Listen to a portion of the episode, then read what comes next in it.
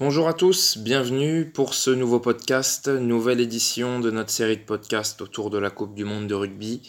Ça sera la dernière où on va parler de l'équipe de France, puisque comme vous le savez, euh, l'équipe de France euh, est sortie de la compétition ce dimanche en quart de finale face au Pays de Galles.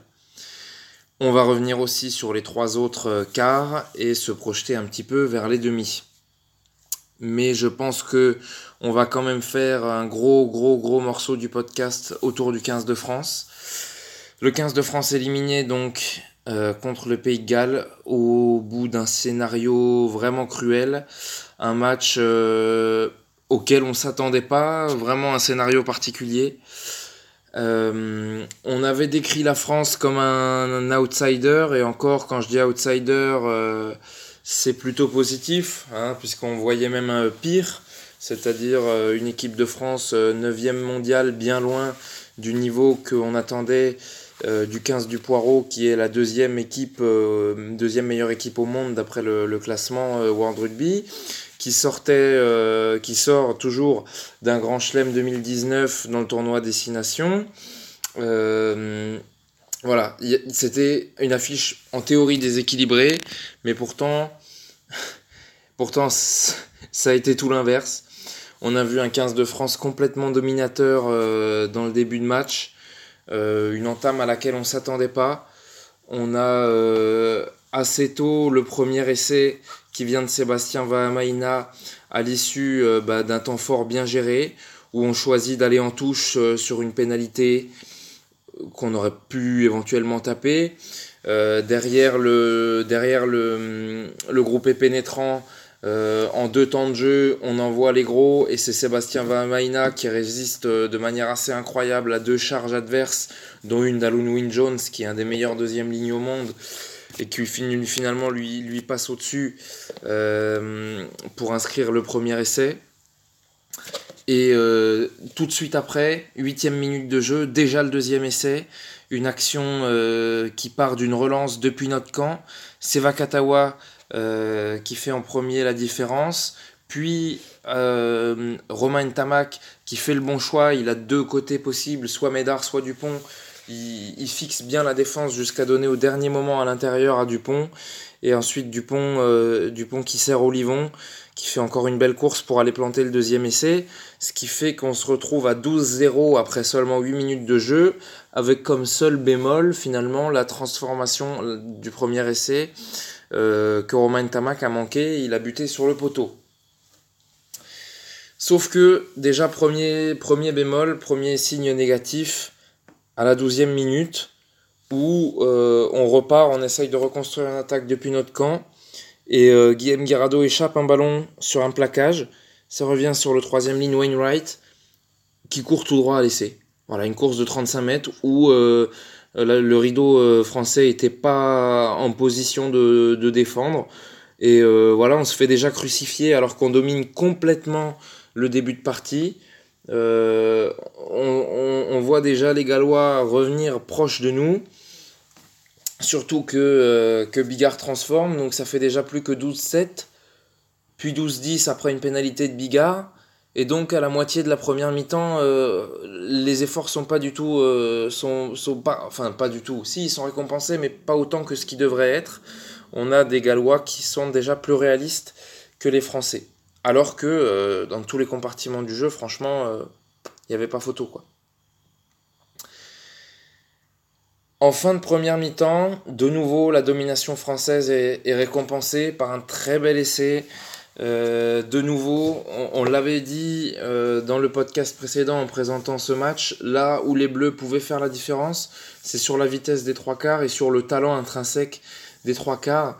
Euh, au niveau de l'animation offensive, déjà la charnière du point de et puis Penaud, Vakatawa, Fikou, UG. ça s'est vérifié ça s'est vérifié puisque euh, ça part euh, euh, une, classique d'abord 9-10, hein, Dupont pour Ntamak, Ntamak pour Penaud, Penaud qui fixe deux défenseurs et qui réussit une passe offload splendide jusqu'à Vakatawa, qui lui encore réussit avec un retour intérieur à trouver l'intervalle entre un pilier et un arrière, et à aller planter le troisième essai bleu. Donc 19-10 à la mi-temps. Pas grand chose à dire. Quelques occasions laissées en route quand même. Une pénalité de, de Ntamak encore juste avant la pause qui finit encore une fois sa course sur le poteau. Certaines séquences où euh, il y avait un petit peu mieux à faire. Euh, euh, il y, y, en a une qui est gâchée de mémoire par une faute de Poirot dans un regroupement sur un, sur un déblayage. Voilà, ce genre de choses, ce genre de petits, de petits aléas. Euh, des pénalités qu'on prend pas et qui vont pas au bout, des pénalités qu'on prend qui sont pas transformées, voilà. Mais globalement dans l'ensemble, première mi-temps complètement dominée par les, Français. Le début de deuxième mi-temps, encore une fois intéressant, l'initiative elle est pour la France, sauf que il y a un manque de réalisme.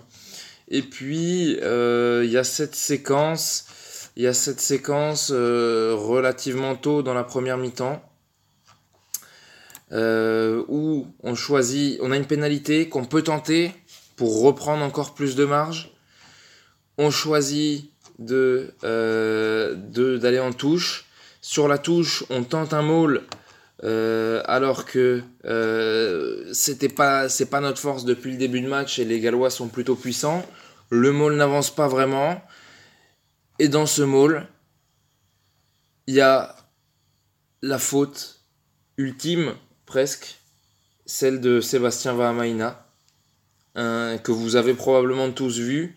Euh, d'abord, il attrape son vis-à-vis euh, par, par, par, le, par le cou, il, sous, une forme d'étranglement, puis il a ce geste, ce très mauvais geste terrible de retirer son coude pour se donner de l'élan et pour lui infliger un, un énorme parpaing euh, dans la mâchoire du coude. quand on voit la carrière de Sébastien Vahamaina, on comprend vraiment pas comment euh, le pauvre Wainwright s'en est sorti. Euh, mais franchement, euh, c'est un geste relativement incompréhensible. Alors après, il y a eu le voilà après le match, Sébastien Vahamaina s'est excusé. Il a déclaré, il a essayé de s'expliquer en disant que à son poste, on est constamment à la bagarre pendant 90 minutes, qu'il faut être agressif et que ben là il a franchi la ligne rouge sans vraiment s'expliquer pourquoi. Euh, carton rouge, tout à fait logique hein, euh, de la part de l'arbitre sud-africain, il n'y a pas grand chose à dire là-dessus. Et, et, c'est là que le match bascule, tout simplement.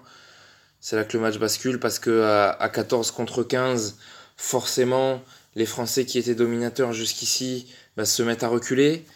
Euh, subissent les, offensives adverses. Et euh, finalement, même s'ils résistent bien, et que les Gallois sont toujours pas impressionnants, hein, euh, même à 15 contre 14, il y a toujours de, nombreux, de nombreux ballons échappés, des en avant, des mauvais choix, des, des, bonnes, des bonnes phases défensives françaises. Hein. Les Bleus ont tenu tout ce qui pouvait tenir. Il y, a notamment une interception euh, de Johan Huget dans cette deuxième mi-temps qui est très marquante. Euh, parce que l'essai était, euh, était très proche et Huget arrive à faire l'interception qu'il faut. Mais malgré tout ça, à la, à la 74e minute, sur une mêlée, introduction franche proche de la ligne, c'est Ficou, donc le trois quarts, qui vient euh, donner euh, un coup de main euh, aussi bien qu'il peut à une mêlée amputée donc d'un deuxième ligne. cette mêlée se fait complètement enfoncer. Charles Olivon qui est derrière la mêlée s'empare du ballon coûte que coûte. En reculant se fait arracher le ballon, je crois, par Tiporic ou, en tout cas par un Gallois. Et, oui, bah, ça va au bout et c'est Moriarty qui, qui conclut l'essai. Euh, proche du gong, voilà, 5 minutes de la fin. Scénario vraiment terrible euh, qui condamne l'équipe de France, qui s'est battue avec ses armes euh, en infériorité numérique pendant toute la deuxième mi-temps, qui a fait ce qu'elle pouvait, mais elle pouvait pas plus. Et forcément, on ne peut pas s'empêcher de, voir un peu le, revers de la médaille de la fameuse demi-finale de 2011, où euh, c'était l'inverse, c'était les Gallois qui étaient euh, la plupart du match à 14 pour, ce, pour un carton rouge infligé au capitaine Warburton qui avait, euh, qui avait fait un plaquage cathédral très dangereux sur Vincent Clerc.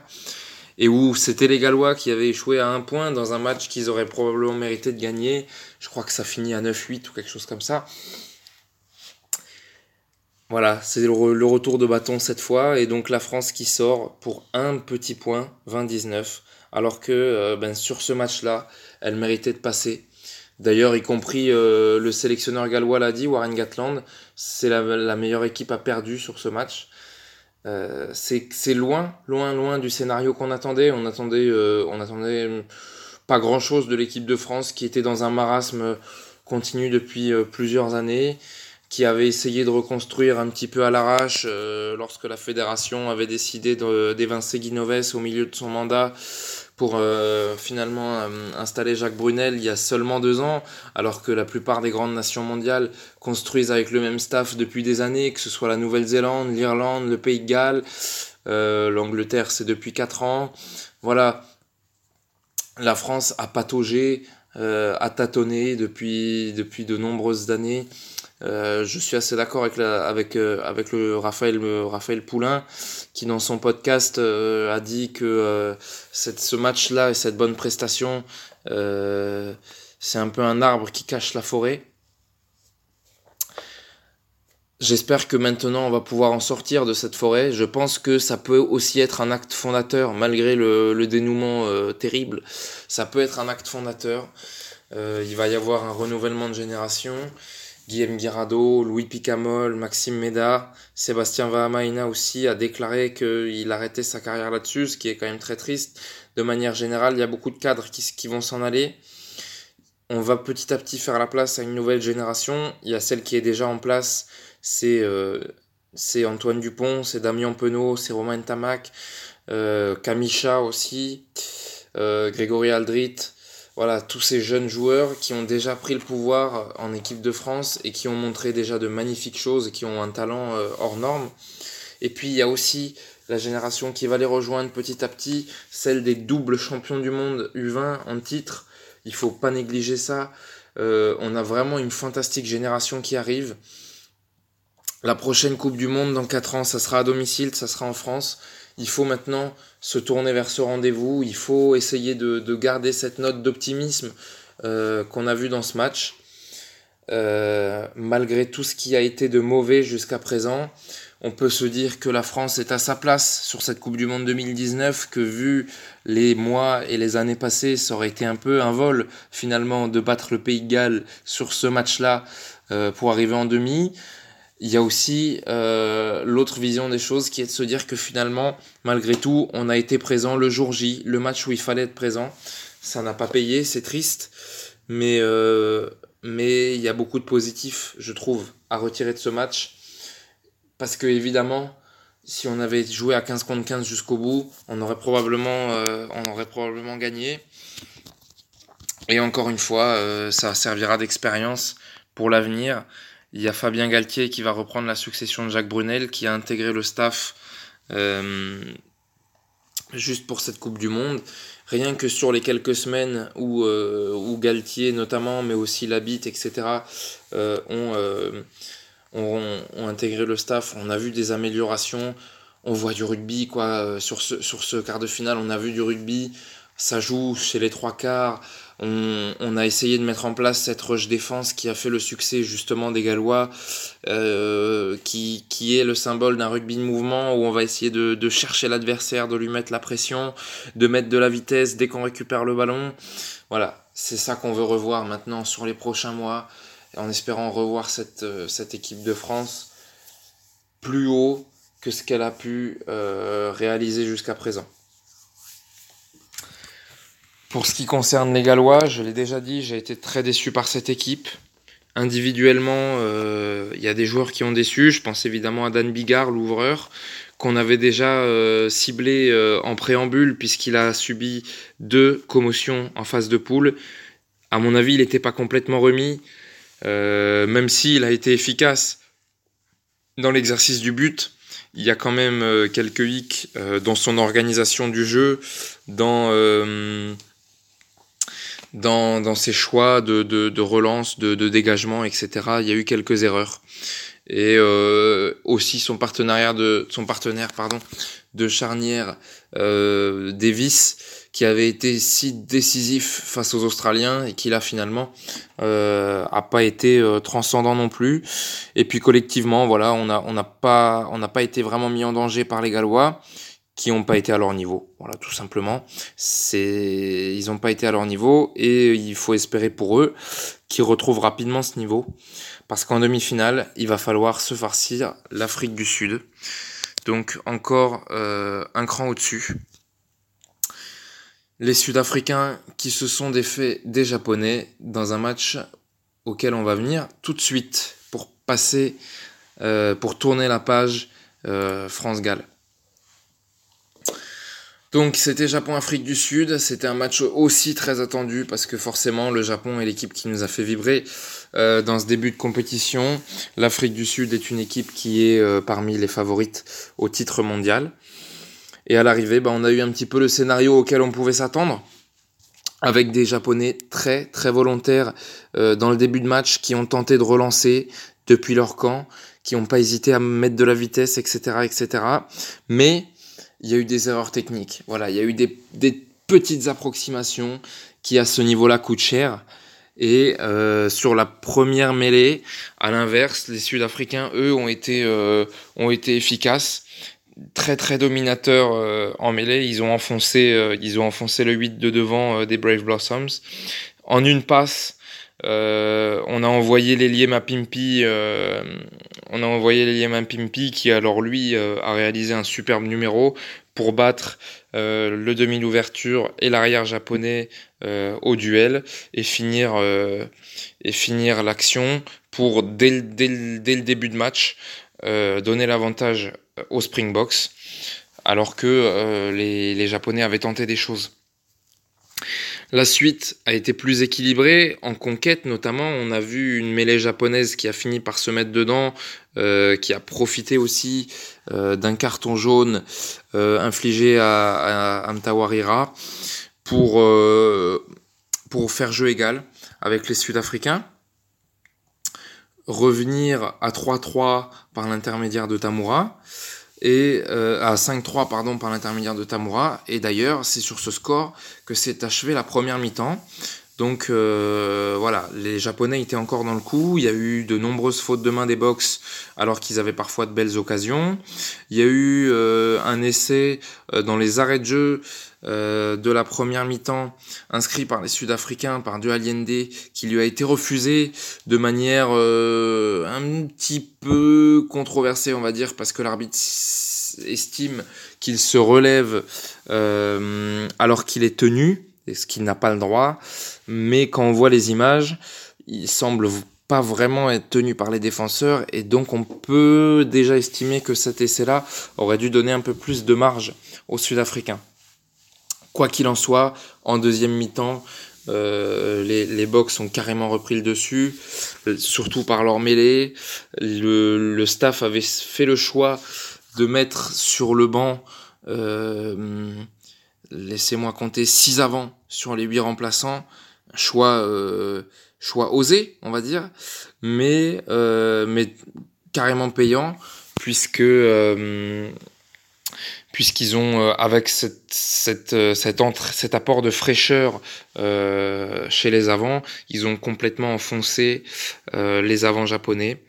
Il y, a, il y a notamment cet essai impressionnant à la 66e minute, euh, issu d'un ballon porté euh, qui avance de 35 mètres. Hein, on part, d'une touche depuis le camp sud-africain, on arrive dans les 22 mètres adverses.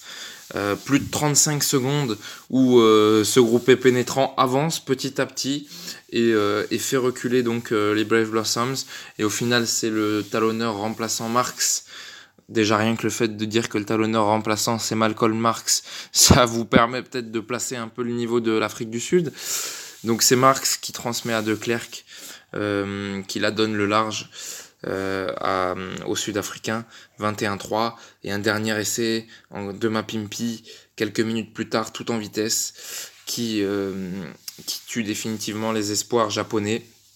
26-3 dans une deuxième mi-temps à sens unique, alors qu'en première mi-temps, les Japonais avaient pu rivaliser.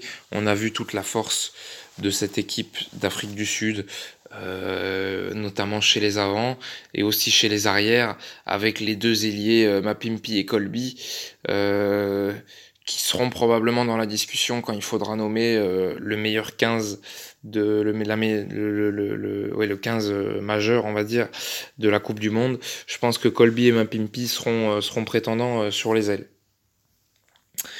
Donc Afrique du Sud, Pays de Galles, ça sera la première demi-finale. L'Afrique du Sud par favorite notamment euh, par rapport à ce qu'on a vu du Pays de Galles euh, face aux Français. Euh, probablement qu'ils referont pas les mêmes erreurs deux fois, mais enfin, bon, l'Afrique du Sud paraît au-dessus quand même. On peut toujours dire que sur un match tout est possible.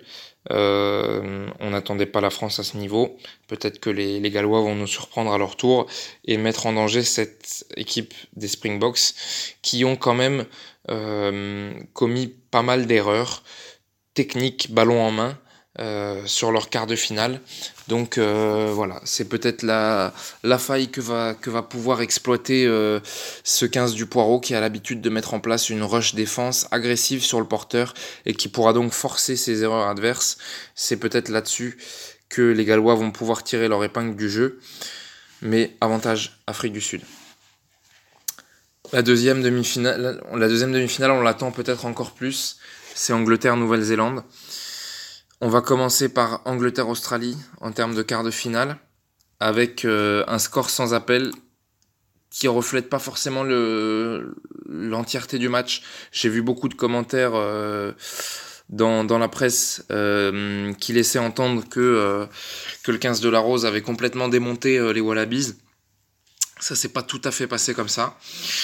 Dans le début de match, c'est les Australiens qui ont dominé avec 90% de possession de balle sur les 10 premières minutes, notamment une action avec plus de 15 phases de jeu euh, qui n'a pas été concrétisée.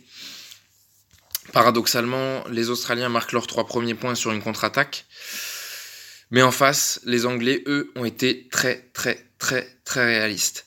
Le premier essai, il vient d'une mauvaise relance australienne qui, attend, qui ont les, Wallabies qui ont tenté de repartir de leur camp euh, sur un renvoi, euh, qui finalement s'en sortent pas vraiment, euh, perdent la balle, et là en, quelques passes, en quelques temps de jeu, ben, les Anglais ont cette force-là d'arriver très rapidement sur les extérieurs et d'envoyer Johnny May à l'essai puis quelques minutes plus tard, sur une phase où c'est les Australiens de nouveau qui sont à l'initiative et à l'offensive, euh, Pocock perd le ballon.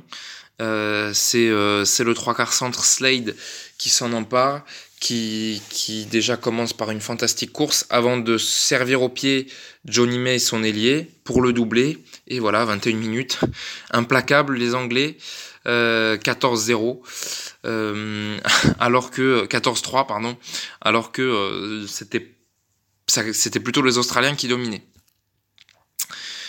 On a vu dans ce match beaucoup de vitesse dans les enchaînements des temps de jeu, des deux côtés d'ailleurs, et ça s'est encore vérifié au retour des vestiaires où euh, les Australiens reviennent dans le match sur euh, un essai fantastique des trois quarts qui part d'une passe sautée de l'arrière Bill vers Koro Ibete euh, et Koro Ibete fait un numéro fantastique sur sur l'aile pour ramener son équipe à 17-16 à ce moment-là tout reste à faire.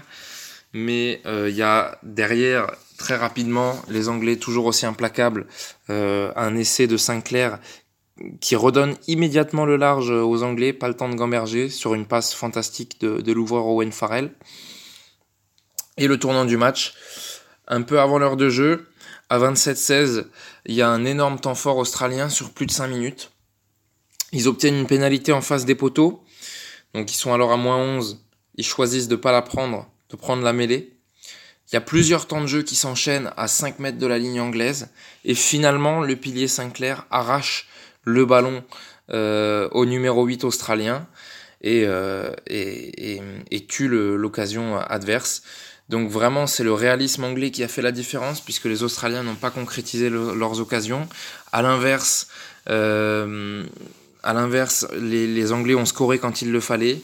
Même dans les tout, tout derniers instants, ils arrivent encore à planter un essai euh, par l'intermédiaire de Watson qui vient intercepter une passe alors que les Australiens essayaient de repartir depuis leur camp. C'était c'est le symbole de ce match. Voilà, euh, c'était plutôt équilibré dans le contenu, mais euh, dans l'efficacité, il y avait il y avait un monde d'écart entre ce 15 de la Rose qui est qui est tellement tellement tueur et les Australiens qui n'ont pas su l'être. Enfin, dernier quart de finale, euh, c'est Nouvelle-Zélande-Irlande. Là, on va aller plus vite parce que pour le coup, ça a été une démonstration de rugby.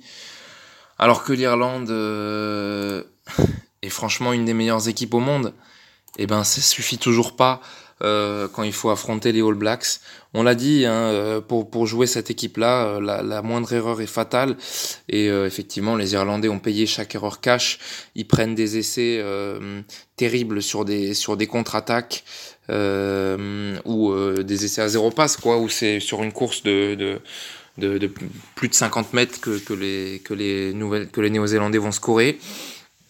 Là où les Irlandais sont la plupart du temps euh, très forts, c'est autour des rucks. Cette fois, ils l'ont été un peu moins. Et euh, ben, notamment, euh, notamment les deux premiers essais qu'ils encaissent, c'est Aaron Smith, le demi de mêlée, qui arrive à s'échapper en bordure de ruck. Il n'y a pas besoin de lui laisser un gros espace, hein. quelques, quelques centimètres, et il s'engouffre dedans. Et c'est comme ça qu'il a donné tout de suite l'avantage à la Nouvelle-Zélande. Les Irlandais ont été incapables de, de répondre inefficace, un peu à l'image des Australiens, alors que, euh, alors que les All Blacks ont, été, euh, ont été implacables. Il euh, n'y a pas grand chose à dire de plus. C'est un, c'est un petit peu les mêmes qualités que les Anglais, c'est-à-dire qu'ils laissent, ils laissent pas de points en route, jamais.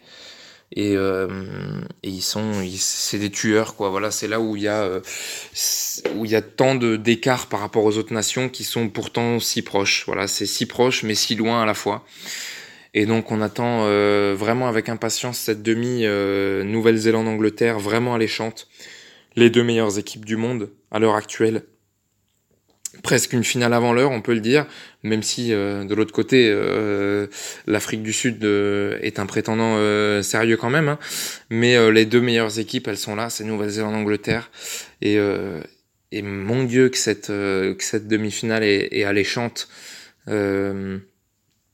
Voilà, il y a, il y a, y, y a tout, il y a tout là-dedans. Il y a des, il y a les premières lignes, les mêlées qui sont les meilleurs au monde.